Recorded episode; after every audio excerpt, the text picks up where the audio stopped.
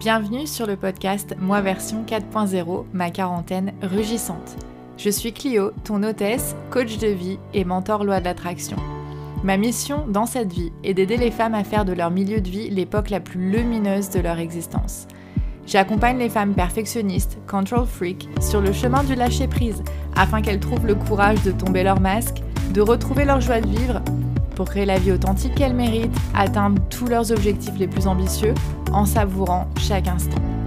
Deux fois par semaine dans ce podcast, j'aborde des thèmes de développement personnel, de neurosciences et spiritualité dans une approche détendue et résolument moderne. Ceci est ton espace pour découvrir des outils et des idées pour changer d'état d'esprit, élever ta vibration, prendre confiance en toi et passer à l'action pour créer une vie qui te ressemble. Ce moment peut être celui de ta renaissance. Es-tu prête à concevoir la plus belle de tes versions C'est parti. Bienvenue sur ce nouvel épisode du podcast Moi version 4.0, ma quarantaine rugissante. C'est Clio, je suis coach de vie. J'aide les femmes euh, à transformer leur monde, à le réenchanter pour ensuite poursuivre leurs objectifs avec joie et dans l'amour d'elle-même et attirer le succès plutôt que lui courir après. Je prends en ce moment de nouvelles clientes, donc si cela t'intéresse de découvrir mon coaching et de voir si on est un bon match, toi et moi, eh bien tu peux tout à fait réserver un appel découverte, c'est complètement gratuit, ça dure 30 minutes, c'est une conversation en fait pour euh, me permettre de comprendre euh, quels sont tes objectifs, pourquoi tu as le sentiment d'avoir besoin de coaching et euh, voir avec toi comment est-ce que je pourrais t'aider. Et rassure-toi, si je ne me sens pas à l'aise et que j'ai l'impression que les problématiques qui t'amènent à moi ne sont pas des problématiques sur lesquelles j'ai l'expertise et la capacité de te coacher, je le dirai en toute honnêteté.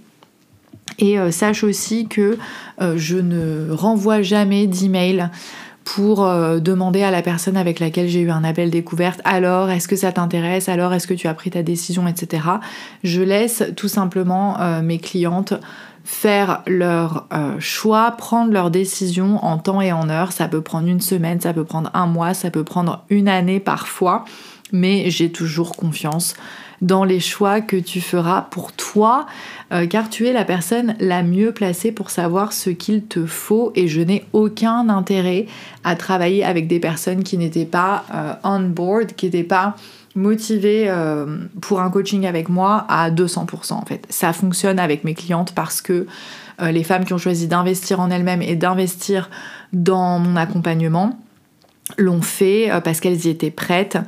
Euh, pas parce que je leur ai mis la pression. Euh, ce n'est pas du tout mon style ni mon genre, donc pour ça tu peux vraiment me faire confiance. Voilà, le lien pour réserver un appel découverte sera dans la description de l'épisode, comme d'habitude. Aujourd'hui j'ai envie qu'on parle euh, d'expansion comment développer une euh, mentalité d'expansion et on va parler euh, par la même occasion de toutes ces histoires un peu folles que nos cerveaux nous racontent pour nous empêcher d'agir, de réussir. Mais d'abord, comme on en a pris l'habitude depuis quelques épisodes, euh, j'ai tiré trois cartes du magnifique oracle de Saha Rose qui s'appelle la voix du yoga. Et donc je vais te demander de fermer les yeux euh, quelques instants, de te reconnecter à toi-même, de te reconnecter à ta respiration, de reprendre contact avec ton corps parce que le souffle et le corps savent beaucoup plus que l'intellect. Donc on va prendre quelques instants pour se reconnecter à cette intuition et je vais te proposer de choisir entre les lettres H, non c'est pas ça, H, I ou J. Voilà, H, I ou J. Voilà, H, I ou J, laquelle t'appelle le plus aujourd'hui. Si tu as choisi la lettre H, la carte du jour pour toi ou pour ta semaine, c'est Ojas. Donc Ojas, euh, ça vient de l'Ayurveda. C'est l'essence subtile de la santé et du bien-être, paisible et patient. Elle est à l'endroit et elle nous dit, elle te dit, il suffit d'un regard pour déterminer le niveau d'ojas d'un individu. Vous a-t-on fait remarquer à quel point vous êtes en bonne santé, reposé et heureux? C'est ojas. Oja, c'est l'essence subtile liée à la santé et au bien-être dont vous êtes rempli. Vous rayonnez de bonne santé, votre peau est éclatante, votre attitude paisible et votre esprit patient. Vos choix alimentaires et de style de vie se manifestent dans votre apparence et votre état intérieur se reflète à l'extérieur. Continuez à prendre soin de vous et à nourrir votre corps avec les aliments et les pratiques qui vous font prospérer. Magnifique carte pour un message high vibe. J'adore la carte aussi, est magnifique. Il a des arbres, de l'eau, euh, elle est bleue turquoise. C'est vraiment une magnifique carte et c'est vraiment un magnifique oracle que je vous recommande. Si tu as été appelé par la lettre I, la carte du jour, c'est Kriya et elle est inversée. Donc c'est une carte de spiritualité. Kriya signifie le flux naturel de la vie. Euh, pour les yoginis parmi nous, on les connaît bien, les Kriyas euh, qu'on pratique euh, quand, on quand on connaît le, yoga traditionnel en fait. Donc inversée, elle nous dit les choses peuvent sembler difficiles en ce moment. Peut-être que les portes semblent se fermer ou même vous claquer au nez. Les projets dont vous dépendiez peuvent s'effondrer et chaque jour peuvent sembler apporter un obstacle de plus. C'est un signe de l'univers vous informant que vous ne vivez pas en alignement avec votre dharma. Prenez le temps de méditer et demandez-vous Qu'est-ce que mon âme essaie de me dire? Quelles sont les choses que j'aimais et que je ne pratique plus? Comment puis-je vivre de manière plus authentique? Ma carrière est-elle en alignement avec ma mission sur cette planète? Mes relations sont-elles en adéquation avec ma véritable nature? Les catastrophes se produisent pour nous rappeler que nous ne sommes pas sur le chemin de notre moi le plus élevé. Il, est temps de reprendre le volant de votre vie pour vous diriger vers votre plus grande vérité. Voilà, donc j'aime beaucoup les, questions qu'elle propose à chaque fois euh, qu'on tourne une carte euh, inversée.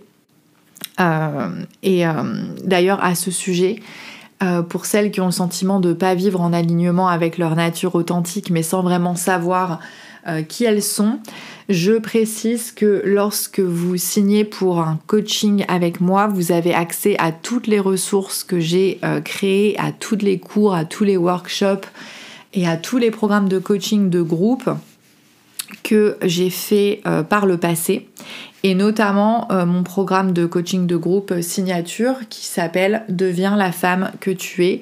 Et justement, euh, dans, ce, dans ce programme, c'est à peu près 15 heures de vidéos. Il y a trois workbooks avec des questions, des pistes de réflexion, des exercices divers et variés pour vraiment se reconnecter euh, et vraiment créer la femme que nous sommes venus sur Terre pour être et apprendre euh, comment l'incarner avec plus de confiance chaque jour. Et donc ça fait partie de mon offre de coaching individuel. C'est un très très beau programme et je t'invite à aller lire les témoignages sur mon compte Instagram ou tout simplement à m'envoyer un DM sur Instagram, je suis Amber of Now si tu veux plus d'informations aussi euh, sur ce programme de coaching. Voilà. HI. Et voilà maintenant, donc pour celles qui ont choisi la lettre J, c'est Bouddhi, la sagesse intérieure, l'intellect. Elle était inversée. Voilà ce qu'elle nous dit. Et je l'aime beaucoup, je l'ai tirée la semaine dernière, elle m'a bien fait travailler. Vous avez écouté avec attention vos, parents, vos enseignants, vos amis, vos connaissances et la société, mais vous n'avez toujours aucune réponse quant à vos questions les plus profondes. Il est maintenant temps d'aller plus loin. Pourquoi êtes-vous ici sur cette planète? Défaites-vous du besoin d'être l'enfant, l'étudiant, l'ami, l'employé, le citoyen parfait? Remettez en question ce que vous avez appris. Demandez-vous si ces connaissances vous servent vraiment. Soyez prêt à expérimenter l'éclatement de l'univers qui se produit lorsque vous vous éveillez. C'est dans cette destruction que vous reconstituerez votre vraie vie, votre sagesse innée, Bouddhi vous guidera.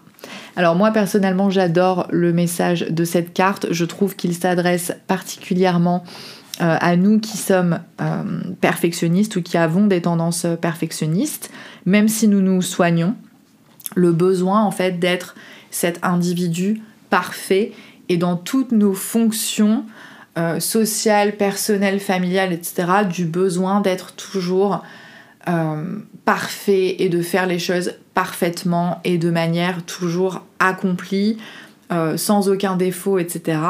moi, ça me, parle et c'est vraiment aussi le, le but de mon accompagnement, c'est d'apprendre à relâcher cette pression, à lâcher prise de ce besoin que nous avons d'être parfaite euh, pour nous protéger en fait, mais qui nous empêche complètement de nous développer et qui entrave notre développement personnel et notre expansion. Et donc c'est un magnifique segue, une transition parfaite, cette carte du body inversé, pour commencer euh, la discussion du jour euh, sur bah, comment justement on fait pour développer une mentalité d'expansion. Donc j'ai, c'est un thème qui est beaucoup revenu avec mes clientes de coaching en ce moment.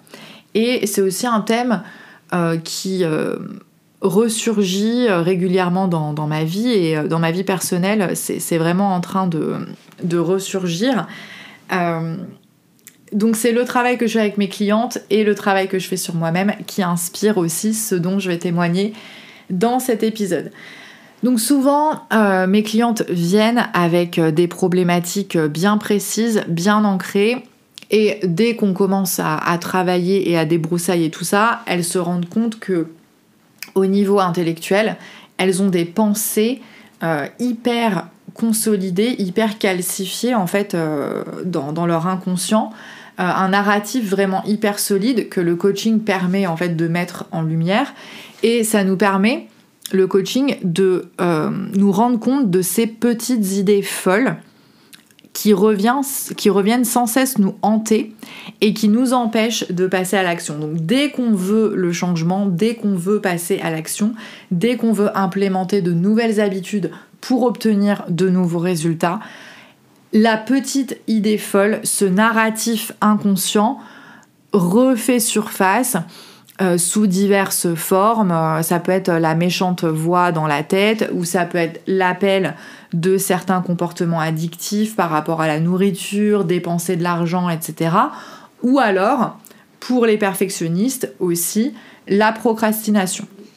Donc toutes tous ces symptômes, en fait, et la procrastination en fait partie, viennent de nos peurs. Et le souci, c'est que depuis euh, la fin de notre enfance, on s'est habitué à opérer en fonction de ces peurs-là, de ces, de ces narratifs extrêmement calcifiés, extrêmement solides, extrêmement bien implantés euh, dans notre inconscient, de nos peurs en fait, plutôt que d'agir par amour, par amour pour nous-mêmes déjà, par amour pour les autres, par amour pour le monde, par amour de la vie et euh, de, la vie en tant que euh, notre expérience euh, limitée sous forme humaine sur cette terre. Donc nos peurs viennent de nos croyances et nos peurs et nos croyances, en fait, elles donnent forme à cette image qu'on a de nous-mêmes et aussi à l'image que l'on a du monde. Donc je l'ai souvent expliqué et on le sait, hein, euh, voilà, c'est quelque chose d'assez euh, répandu, d'assez mainstream maintenant euh, parce que l'accès à la psychologie aussi se, développe et c'est très bien. Que l'image de soi, elle se construit souvent dans l'enfance.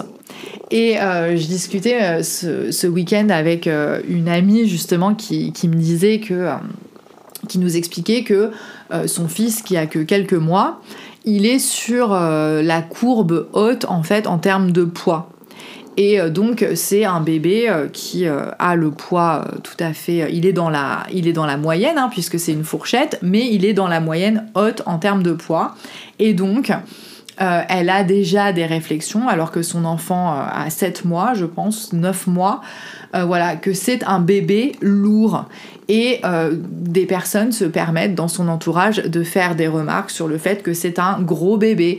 Ah, c'est vraiment un gros bébé, il est costaud, il va faire du rugby. Et en fait, elle nous disait que, que ça l'énerve de se rendre compte que dès que cet enfant quasiment est venu au monde, les gens se sont permis de faire des prédictions à son sujet, de lui coller cette étiquette de bébé lourd euh, qui euh, devra du coup euh, faire du rugby, hein, surtout pas du ballet, pas de la danse, non, non, avec son physique qu'il a à 9 mois, il deviendra rugbyman ou rien d'autre en fait. Et il est destiné forcément à rester lourd et gros parce que euh, si on est gros à 9 mois, eh bien on le restera. Et euh, elle était, euh, elle est, ça la gêne, ça, ça, la perturbe, elle déteste quand les gens se permettent de, de dire ça devant son, devant son fils parce que un jour il sera suffisamment grand pour comprendre ce que ça signifie. Et c'est là que les prophéties autoréalisatrices se mettent en place. C'est-à-dire que bah, si j'ai entendu euh, depuis que je suis toute petite ou tout petit, que je suis un bébé lourd, que je suis un gros bébé, etc., il est fort possible que je construise mon identité autour de ça, que ma personnalité, euh, mon hygiène de vie, mes habitudes alimentaires, mon rapport à la nourriture, etc., euh, bah, que je le conforme à cette image que les autres ont de moi, tout simplement parce qu'en fait, on a besoin d'avoir une place, on a besoin d'avoir un rôle.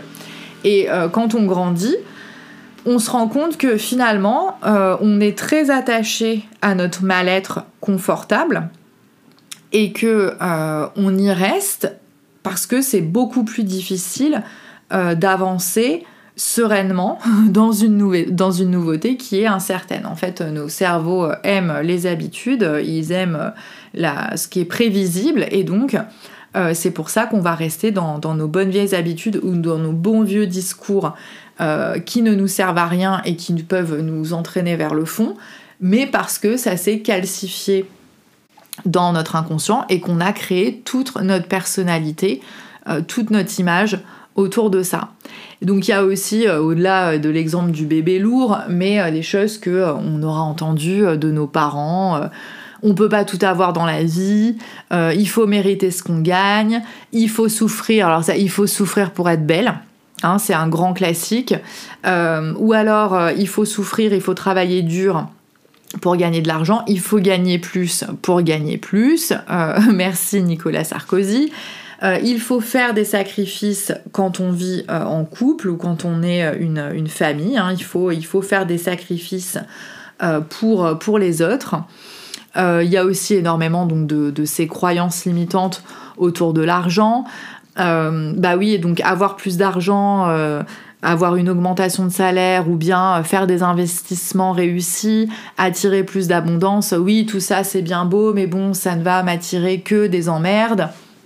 voilà, parce que l'argent c'est des emmerdes, ou bien ça veut dire que bah, je vais devenir une mauvaise personne, hein, parce que c'est vrai que les personnes riches ou à l'aise financièrement on aime à les critiquer, elles ont souvent euh, mauvaise presse, euh, à tort ou à raison, mais donc c'est euh, voilà, ces, pensées, ces discours calcifiés dans notre inconscient qui peuvent expliquer aussi pourquoi j'ai tel ou tel rapport à l'argent, pourquoi finalement je me mets toujours dans des situations où je pourrais gagner plus d'argent et attirer plus d'abondance, mais je ne le fais pas. Hein, je discutais il y a quelques jours avec ma cliente qui m'expliquait que elle a donc une deuxième activité au-delà de son travail de salarié. Elle a une activité en libéral euh, qui lui permet de, bien gagner euh, sa vie, mais que une partie de ses invoices, entre guillemets, je sais plus comment on dit ça en, français, elle ne les envoie pas en temps et en heure, et donc elle ne se fait pas payer pour ses services.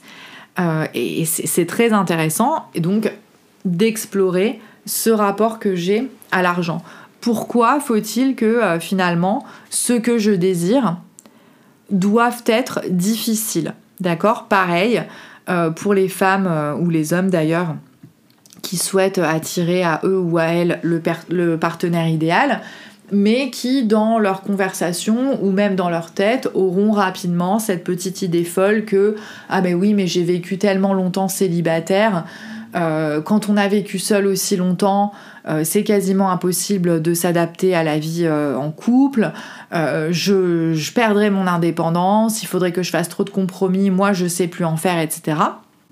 Voilà, c'est toujours cette idée qu'on ne peut pas tout avoir et qu'il faut choisir. Hein. donc moi, la question que j'ai envie de te poser, si tu te reconnais un petit peu là-dedans, dans, cette situation, si ça résonne en toi, si tu es en train d'avoir des, illuminations sur certains euh, de tes comportements ou certaines de tes difficultés euh, à attirer ce que tu souhaites, pourquoi faut-il que ce que tu désires, ça soit difficile? Pourquoi faut-il que ça vienne à toi de manière difficile et en galérant? Et en posant cette question d'ailleurs à ma cliente la dernière fois, elle m'a répondu bah, si c'était facile, n'importe qui pourrait le faire. Donc ça aussi, c'est euh, très intéressant en, termes de, mindset et de, perfectionnisme. Hein. C'est, euh, voilà, il faut que je mérite ce que j'obtienne. Euh, il faut aussi, c'est une manière de se différencier des autres. Donc ce serait intéressant aussi de savoir de, quel autre il faut se différencier cette idée que finalement, si ça a été facile, euh, on le, bah, du coup, on le mérite final, on le mérite pas. Donc, est-ce qu'on a peur d'un certain jugement de certaines personnes? Euh, N'importe qui pourrait le faire. Bah, écoute, j'ai envie de te dire, si c'est facile et que n'importe qui pourrait le faire, euh, bah, ça veut dire que tu peux le faire, donc, donc fais-le. Et puis, si les autres le font aussi, bah, tout est bien qui finit bien. Tout le monde a plus d'abondance, tout le monde a plus d'amour, etc. Euh, donc voilà, vous voyez, c'est vraiment des, des thèmes qui sont hyper intéressants à, creuser et à poursuivre en, session de, coaching. Et ça m'amène au fait que très souvent on se rend compte qu'on complique les choses pour justifier nos gains. Euh, on va même jusqu'à se rendre malade euh, pour, pour finir par obtenir ce qu'on veut. On bataille à tel point qu'on ne profite même pas des fruits de nos efforts au quotidien, puisqu'en fait, euh, tout ce que l'on crée, on le, crée dans le drame, en ressentant des émotions euh, pas très agréables, comme la culpabilité, hein, parce que bah, du coup, euh, comme on est motivé par, la peur, comme on a ces, voix méchantes dans nos têtes, ces petites idées folles qui surgissent, qui nous font culpabiliser, qui nous tétanisent, D'accord? Quand on est angoissé, quand on est anxieux, quand on est sous le coup de la, peur, même de peur inconsciente, on est tétanisé et c'est là qu'on procrastine, donc on remet tout à plus tard, ou bien on abandonne, euh, on baisse les bras très vite. Et donc ça nous empêche de nous réaliser. Donc moi typiquement, les petites idées folles que j'ai euh, réussi à exhumer des tréfonds de euh, mon inconscient, c'était dans ma vie professionnelle par exemple, ben non, c'est pas possible d'avoir deux jobs épanouissants euh, dans lesquels je me sente bien. C'est pas possible pour moi de les faire grandir en même temps et de gagner plus d'argent euh, aussi bien grâce à l'un que grâce à l'autre. Euh, et donc quand j'ai changé de poste et que j'ai pris un poste d'enseignante à Paris et que ça a commencé à très très bien se passer et que dans le même temps je crée mon entreprise de coaching et que j'ai commencé à, avoir des gens qui m'embauchaient pour les coacher, il y a eu une période de lune de miel où tout allait bien pendant quelques mois. Et puis au bout de quelques mois, je me suis retrouvée euh, dans une espèce de, creux de la vague qui a duré plusieurs mois, où je n'arrivais plus à travailler vraiment euh, pour mon entreprise parce que j'avais justement cette croyance limitante, mais attends, c'est pas possible, là c'est trop beau pour être vrai. Je pourrais avoir deux métiers dans lesquels je me sens bien et qui me rapportent de plus en plus d'argent. Donc c'était très intéressant pour moi de me rendre compte que finalement il faudrait que ça soit une équation à somme nulle. Si je gagne quelque chose d'un côté, hein, si je me sens mieux dans ma vie de prof, je vais pas en plus recevoir de l'univers la possibilité de coacher de plus en plus de femmes et de gagner de plus en plus d'argent grâce à ça. Ou alors, si je développe un business de coaching qui grandit, il faut forcément que euh, ça se passe mal au collège euh, dans le même temps, parce que je ne pourrais pas avoir une équation euh, égale à 2, 1 plus 1. Euh, pareil, donc euh, quand euh, j'ai pris la décision avec mon mari de retourner vivre à Paris, j'étais vraiment motivée, c'était quasiment une question de survie. Je voulais retourner vivre dans ma ville, j'en avais besoin. et puis à partir du moment où j'ai eu fait ma demande de mutation, j'ai eu des moments de doute, des moments de peur où je me disais oh là là mais ça va vraiment être une perte conséquente sur mon budget parce que jusqu'à présent j'habitais à Marseille dans une ville où le coût de la vie est bien plus faible qu'à Paris. En plus de ça je travaille dans, dans un établissement euh, REP ⁇ donc j'avais de nombreuses primes etc. Et donc j'ai commencé à me dire oh là là mais est-ce que c'était le bon choix de demander ma mutation? Parce que euh, je vais perdre forcément du salaire. Et quand je vous dis perdre forcément du salaire, c'était à base de 500 à 600 euros par mois. Donc forcément, quand je pensais à ça, j'étais pas rassurée et j'avais l'impression que euh, mon, mieux-être psychologique au travail devait forcément avoir un impact négatif sur ma situation financière. Il fallait forcément que je me retrouve moins à l'aise financièrement, euh, avec un salaire moindre de euh, quasiment 20%, quoi, 25% même du quart dans une ville plus chère. Donc voilà, c'était encore cette idée folle que, attends, mais si je gagne d'un côté, ça veut dire que forcément il y a un sacrifice à faire de l'autre. Lève la main si tu te reconnais là-dedans, ou plutôt envoie-moi un message parce que ton histoire m'intéresse. Et donc, c'est ces petites idées folles, ces peurs en fait, qui expliquent pourquoi on peut rester des mois, voire des années sur le frein, à hésiter, euh, à être victime euh, de la procrastination, de l'indécision, de la frustration, de la culpabilité, de la honte, d'accord? Parce que quand on est bloqué, quand on ne décide pas, quand on n'agit pas, à cause de la peur, on a cette espèce de culpabilité, voire même de honte, de se dire mais j'avais du potentiel et j'ai tout gâché en fait. Et ça c'est horrible, c'est euh, vraiment un sentiment avec lequel j'ai vécu pendant des années et qui m'a euh, quasiment détruit. Euh, j'en parlais euh, il y a encore quelques jours avec mon mari et on se disait mais en fait si j'étais restée à Marseille dans ce job, si j'avais pas aussi changé de mindset, changé d'état d'esprit, si j'avais pas commencé à travailler avec des coachs, à m'occuper de mon bien-être et de ma santé mentale, j'aurais fait une dépression quoi parce que c'était vraiment le, différentiel entre le potentiel que j'avais auparavant et ce que j'étais devenue euh, quand, euh, quand j'étais prof euh, à Marseille dans cet établissement où j'étais vraiment mal en fait. j'étais plus la même personne, mais, mais vraiment à, tellement d'égards que quand j'y repense, parfois ça me fait peur. Et, et, et donc vraiment, si, si tu te sens comme ça, si tu te regardes dans la glace le matin, parce que déjà que tu as eu du mal à te lever et que tu te reconnais plus et que euh, tu te dis mais mon dieu c'est pas possible, je suis en train de gâcher ma vie, j'ai gâché mon potentiel, je suis une grosse loseuse, etc.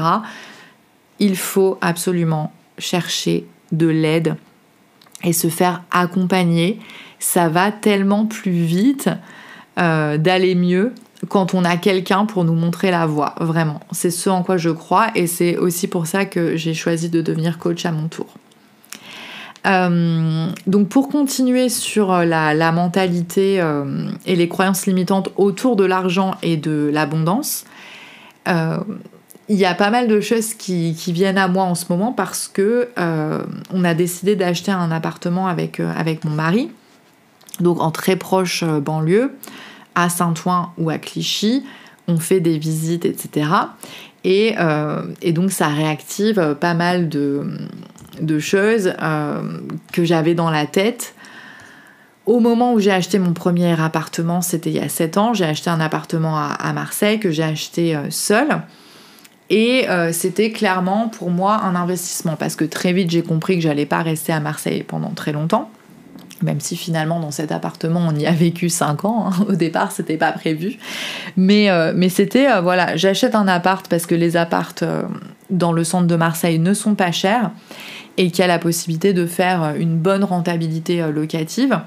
Et je voulais placer en fait, placer mon argent parce que j'avais dépensé pas mal d'argent en faisant mon tour du monde, chose que je n'ai jamais regrettée. Mais mon idée, c'était, moi, comme j'aime voyager et que je veux profiter de la vie au maximum euh, et avoir des revenus passifs, entre guillemets, notamment quand je vais vieillir, c'est important pour moi d'investir maintenant pour euh, quand j'aurai 60 euh, ans, si jamais je décide de mettre fin à ma carrière plus rapidement que prévu parce que j'ai envie de, profiter d'une longue retraite, d'aller voyager, ou si tout simplement j'ai envie, encore une fois, d'interrompre ma carrière de prof. C'était à l'époque où j'avais pas encore euh, de deuxième activité professionnelle, hein, je faisais pas de coaching. Donc voilà, avoir des revenus passifs en fait, c'est quelque chose qui est important pour moi.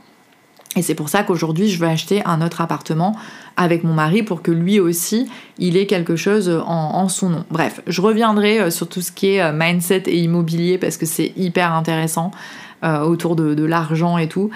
c'est assez génial.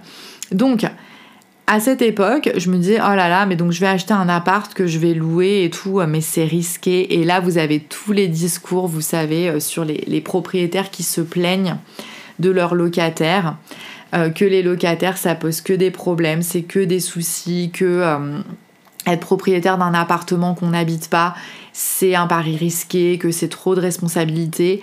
Et en fait, c'était l'idée, euh, non mais tu crois vraiment que ça, que ça peut fonctionner pour toi, que tu es le genre de personne qui peut avoir un bien, qui se paye tout seul et qui soit un bon investissement pour ton avenir, mais est-ce que c'est bien possible? Mais n'importe quoi. C'est trop beau pour être vrai. Parce que à l'époque, ce que je me disais, c'est non mais attends, euh, je connais personne qui fait ça vraiment. Et quand je disais je connais personne qui fait ça, c'était faux. La réalité, c'est que les, gens que je connaissais qui faisaient pas ça, en fait, c'était mes parents. Et donc là, c'était me heurter à, à l'état d'esprit et aux croyances de mes parents, qui ne sont que le fruit de leur, euh, de leur propre passé et de leur propre éducation et de leur propre trajectoire de vie. Hein. Je viens pas d'une famille euh, dans laquelle il y a euh, de l'argent et je viens pas d'une famille dans laquelle le, fait d'investir son argent est quelque chose de, de très courant ni répandu. Donc mes parents n'étaient pas comme ça. Mes parents, ils ont été propriétaires de l'appartement qu'ils possédaient. Euh, voilà, ils, ont, ils avaient jamais mis de biens en location, etc. Et donc, dans ma tête, dans mon inconscient, je me suis rendu compte que j'avais des idées du genre, mais les gens comme moi, les gens de mon niveau, ne font pas ça.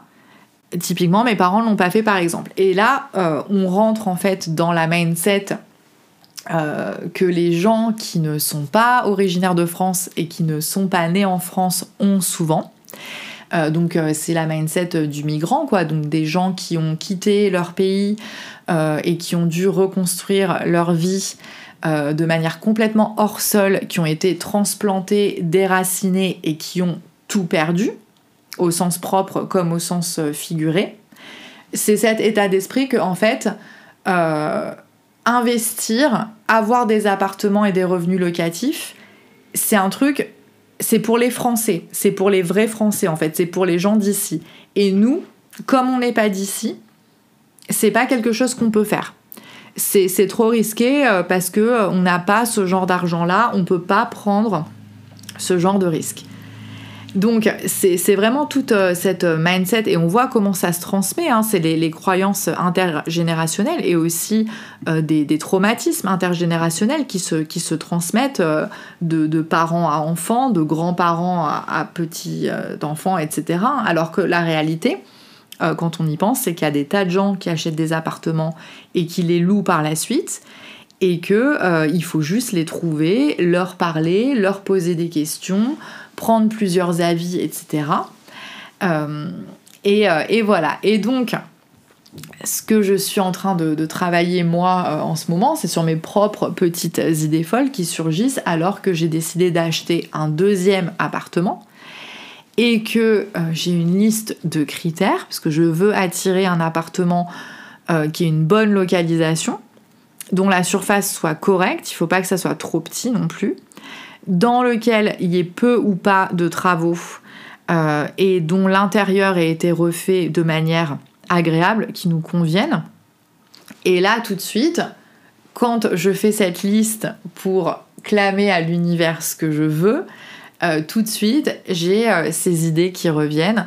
Mais ce sera forcément trop cher parce que c'est trop proche de Paris, donc c'est inaccessible, tu peux pas te le permettre, etc. Euh, encore un appart que tu vas acheter et que tu vas mettre euh, en location, mais c'est quoi? Genre, tu t'imagines pouvoir devenir rentière.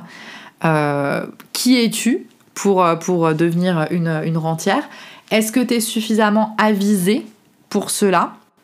Est-ce que tu es suffisamment sage? Est-ce que tu, tu, sais vraiment faire de bons investissements? Est-ce que tu as suffisamment confiance en toi-même pour faire le bon choix? Et là, tout de suite, j'ai un discours hyper critique à mon propre égard qui surgit, mais non, c'est pas parce que tu as réussi une fois à Marseille que ça va se reproduire. En fait, c'est pas que tu as été une investisseur avisée, c'est que tu as fait un achat impulsif et que tu as eu de la chance. Et donc, je dois faire tout un travail sur moi-même pour éclairer d'où me viennent ces petites idées euh, folles, parce que si je les suis, clairement, je vais pas acheter de deuxième appartement et clairement, j'aurai pas mes revenus passifs dans 20 ans euh, quand, euh, quand j'en aurai besoin pour, euh, pour mener ma vie comme j'en ai envie, ou alors tout simplement si j'ai envie de, revendre pour faire une plus-value et avoir du budget pour financer mes projets, etc.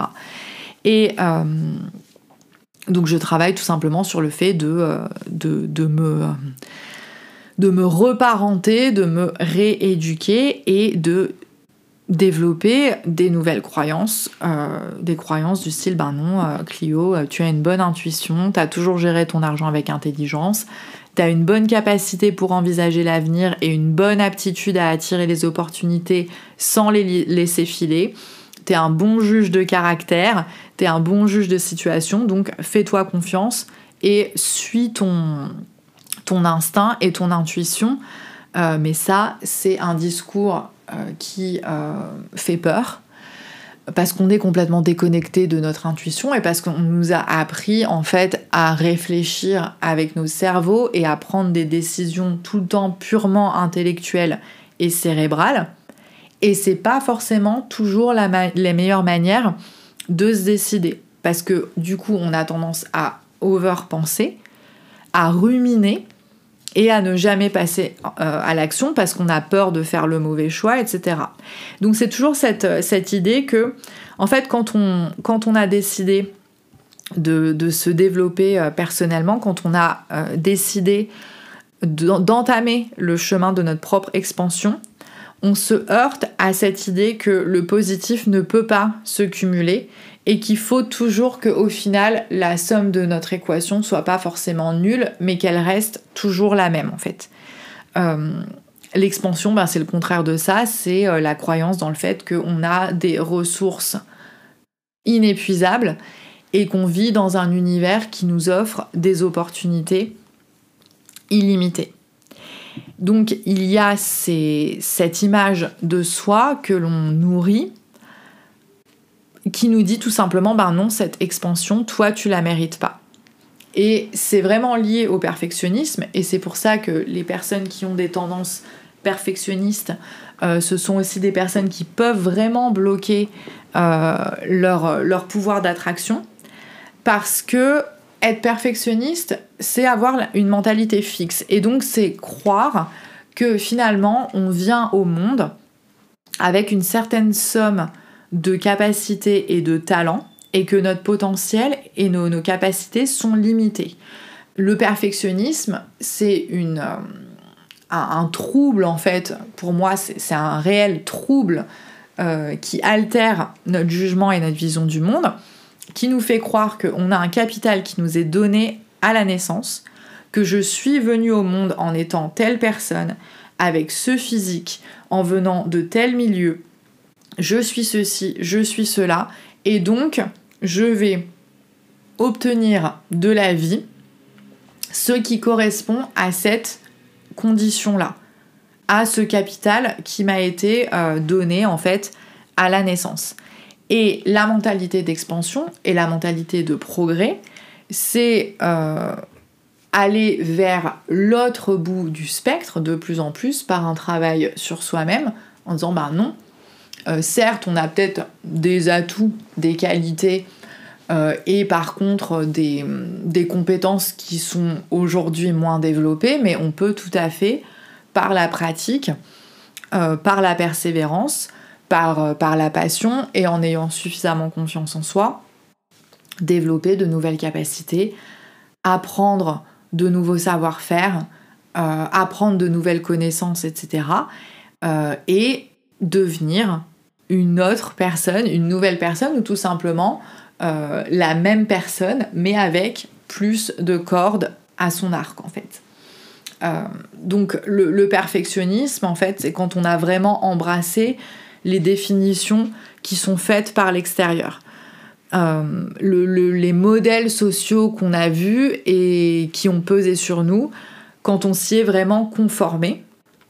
Et on s'y est conformé pour éviter de ressentir la honte et pour éviter d'être rejeté. C'est euh, les enseignements de Brené Brown dont je ne chanterai jamais assez les louanges. Donc si vous n'avez pas lu ou écouté en audio, en audio livre les, livres de Brené Brown sur, euh, euh, la honte et sur la résilience et sur le perfectionnisme, allez-y parce que moi ça m'a ça m'a ouvert les yeux et ça m'aide énormément pour me coacher moi-même, pour coacher mes clientes. Euh, et donc voilà, pourquoi on se conforme? Parce qu'à un moment donné, on a perçu des situations et des événements comme honteuses. On a vécu des événements sous le, le, microscope, en fait, au prisme de la honte. Et que pour ne plus jamais avoir à ressentir cela, parce qu'il n'y a pas pire comme sentiment que de ressentir de la honte de soi, on s'est conformé aux étiquettes et aux rôles sociaux qu'on nous a attribués euh, pour ne pas être exclu, pour ne pas être rejeté et pour ne plus jamais avoir honte de nous-mêmes. Et donc, on reçoit une identité sociale, on reçoit un rôle à jouer dans notre jeunesse et ensuite, si on ne fait pas ce travail sur nous-mêmes pour désapprendre tout ce qui nous a été transmis souvent de manière inconsciente, les gens et la société ne font pas ça par méchanceté, d'accord euh, Font ça par habitude parce que euh, pendant très longtemps, on ne s'est pas du tout interrogé euh, sur ce que c'était que l'identité euh, pourquoi est-ce qu'on vient sur, euh, sur la Terre Enfin, si, on s'interrogeait, mais on avait d'autres réponses. On avait euh, des réponses qui étaient données par le monothéisme, etc., ou par le patriarcat. clairement pas des logiciels selon lesquels je veux vivre. Et donc, si on a envie d'un nouveau logiciel, c'est un logiciel qui est tout récent, qu'on est en train de créer et du coup forcément ça demande un travail sur soi, ça demande de faire des essais et des erreurs, sinon on va rejouer toujours le même rôle, toujours dans le même film, dans la matrice en fait, jusqu'à ce qu'on meure. Et ces rôles sociaux, ces rôles familiaux, ces rôles conjugaux, c'est toujours en mode il y a des dominants et des dominés, hein, euh, voilà, c'est euh, il y a ceux qui se font manger et ceux qui mangent. Il y a, ceux qui se font remarquer euh, et ceux qui euh, sont timides. Il y a euh, les rebelles et ceux qui s'écrasent. Donc voilà, c'est tous les archétypes. Hein. Et comme on a toujours besoin de maîtriser le monde autour de nous et de maîtriser les gens autour de nous, quand on a notamment des jeunes, que ce soit nos enfants, nos élèves, etc., pour faciliter les choses, euh, on attribue à chacun très rapidement et de manière quasiment naturelle, hein, si on n'y fait pas attention, c'est ce qu'on fait. On leur attribue des étiquettes comme ça, on les met dans des petites boîtes, dans des petits archétypes. Donc lui, c'est la grande gueule, elle, c'est euh, la, la, tête qui, euh, qui bosse tout le temps, qui réussit toujours, c'est la machine. Lui, c'est le sportif, mais bon, il n'est pas très intelligent, mais il est sportif et il est gentil. Enfin, vous voyez, et euh, si on ne prend pas garde à ce qu'on dit devant les gens, et notamment devant les, plus jeunes, euh, clairement, on les, met dans un, on les met dans un corset, en fait, euh, dont il devient très difficile de sortir parce que bah, c'est pas forcément confortable toujours de porter cette étiquette du gars sympa mais pas très intelligent ou de la belle gosse euh, un peu superficielle, parce que forcément, si on est belle, on peut pas être intelligente en même temps, hein, euh, voilà, donc on peut pas non plus euh, avoir trop de qualité. Voilà, il faut pas montrer qu'on a trop de qualité, parce que sinon les gens vont se retourner contre nous aussi. Alors ça, c'est quelque chose que j'ai que j'ai bien compris dans dans ma jeunesse. si si on est jolie c'est difficile pour les gens d'accepter aussi qu'on soit une tronche et qu'on soit hyper intelligente. Et si on est hyper intelligente, euh, et qu'on est éduqué pour être euh, développé, euh, éduqué académiquement, etc., on exige souvent de nous de ne ressembler à rien parce qu'il ne faudrait pas non plus trop briller, il faut en laisser pour les autres, n'est-ce pas?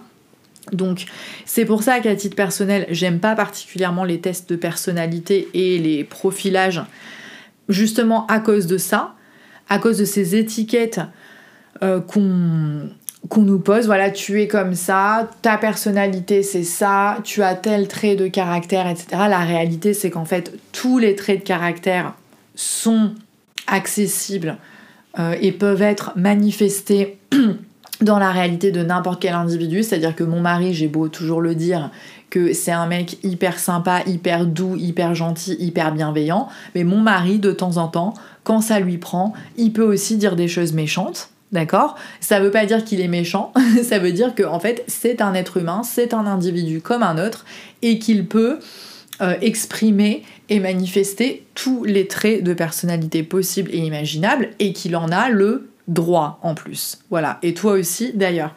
Et j'ai le même problème avec les diagnostics médicaux parce que souvent, voilà, quand on te dit, et, moi, enfin, c'est ce que, ce que j'ai entendu, hein, je veux dire, moi, quand j'ai vu la première radio de ma colonne vertébrale et quand tu vois euh, comment c'était Kaboul là-dedans, après on te dit, ah, tu vois, genre, regarde, bon, on te regarde, tu vas avoir des problèmes quand même, hein, euh, ça va pas être facile. Et du coup, j'ai vécu euh, quasiment 20 ans avec cette croyance que, bah forcément, avec une colonne vertébrale dans cet état, j'allais souffrir. Et c'était en plus de ça me conformer à quoi? Au modèle que j'avais aussi sous les yeux, puisque je voyais tellement de gens dans ma famille avoir euh, des problèmes extrêmement douloureux euh, pour le même genre de, de raisons.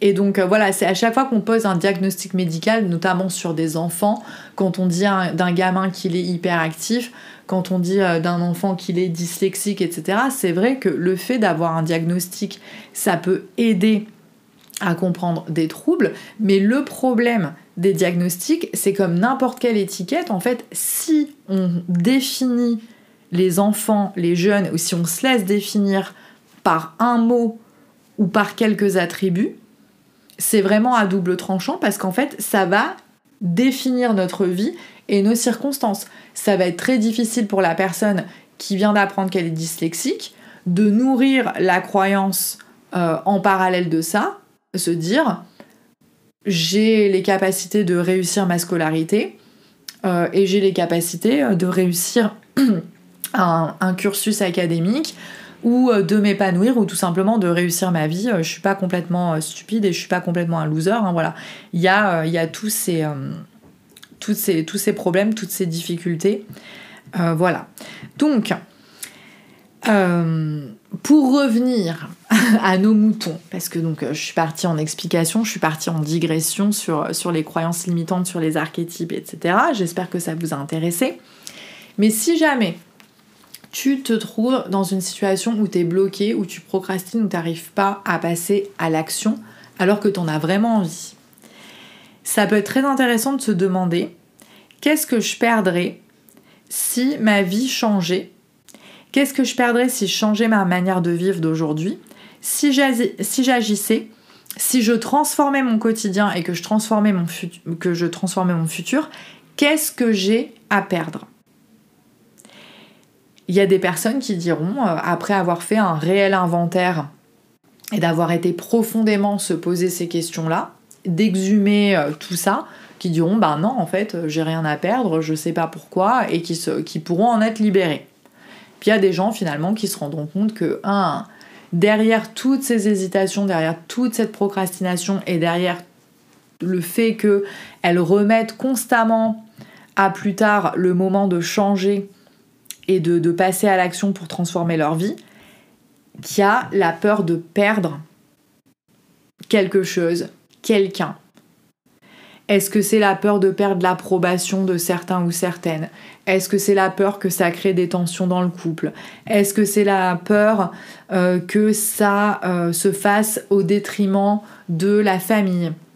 Voilà, donc moi c'est ce que je veux vous inviter et vous inciter à faire euh, dans les jours qui viennent, à aller explorer ce qui se passerait si vous transformiez votre vie. Qu'est-ce que vous auriez à perdre? Parce qu'on s'interroge toujours sur ah qu'est-ce que je peux gagner, qu'est-ce que je veux gagner, mais y a-t-il des choses que vous avez secrètement peur de perdre? Et si oui, pourquoi? Voilà, j'ai envie de clore cet épisode là-dessus. J'espère que ça t'a plu. Si ça t'a plu, eh bien s'il te plaît, partage-le avec d'autres personnes qui peuvent en bénéficier. Euh, n'hésite pas aussi à me laisser euh, tout plein d'étoiles sur Apple Podcast ou sur n'importe quelle plateforme de podcast sur lequel tu m'écoutes et qui te permet de laisser un commentaire et euh, une, note puisque ça permet en fait de à l'algorithme de présenter mon, podcast à de nouvelles personnes. Donc si tu trouves que le podcast t'aide, bah, tu fais une bonne action et pour moi et pour les autres euh, en m'aidant à promouvoir un petit peu ce, podcast. Tu peux aussi euh, en faire une petite euh, critique, un petit commentaire élogieux sur tes réseaux sociaux. Et dans ces cas-là, si tu le fais, n'hésite pas à me taguer sur Instagram, comme ça je pourrais t'envoyer un petit cadeau et mes meilleures vibes. voilà, si tu veux en savoir plus sur la notion de euh, qu'est-ce que c'est que cette histoire de euh, on a euh, tous les traits de caractère et on n'est pas soit ceci, soit cela. J'ai publié un post, c'était quand? Hier, sur Instagram, donc tu peux aller le lire et lire mon, mon, commentaire. Le post, c'est l'ego et la somme de tout ce qu'on a appris à croire à propos de nous-mêmes. Je pense que ça va bien avec l'épisode. Euh, et, j'explique un petit peu euh, qu'est-ce que c'est que cette histoire de, traits de, personnalité et comme c'est un petit peu limité de, euh, se définir par, des traits de caractère, comme si on, avait des sacrifices à, faire. Si je suis ceci, alors je ne peux pas être cela en même temps. ou alors, voilà, si, si je suis ceci, si j'ai un caractère serviable, ça veut dire que je dois aider euh, tout le monde tout le temps parce que sinon, euh, voilà, je, ne vis pas euh, mon code authentique. voilà.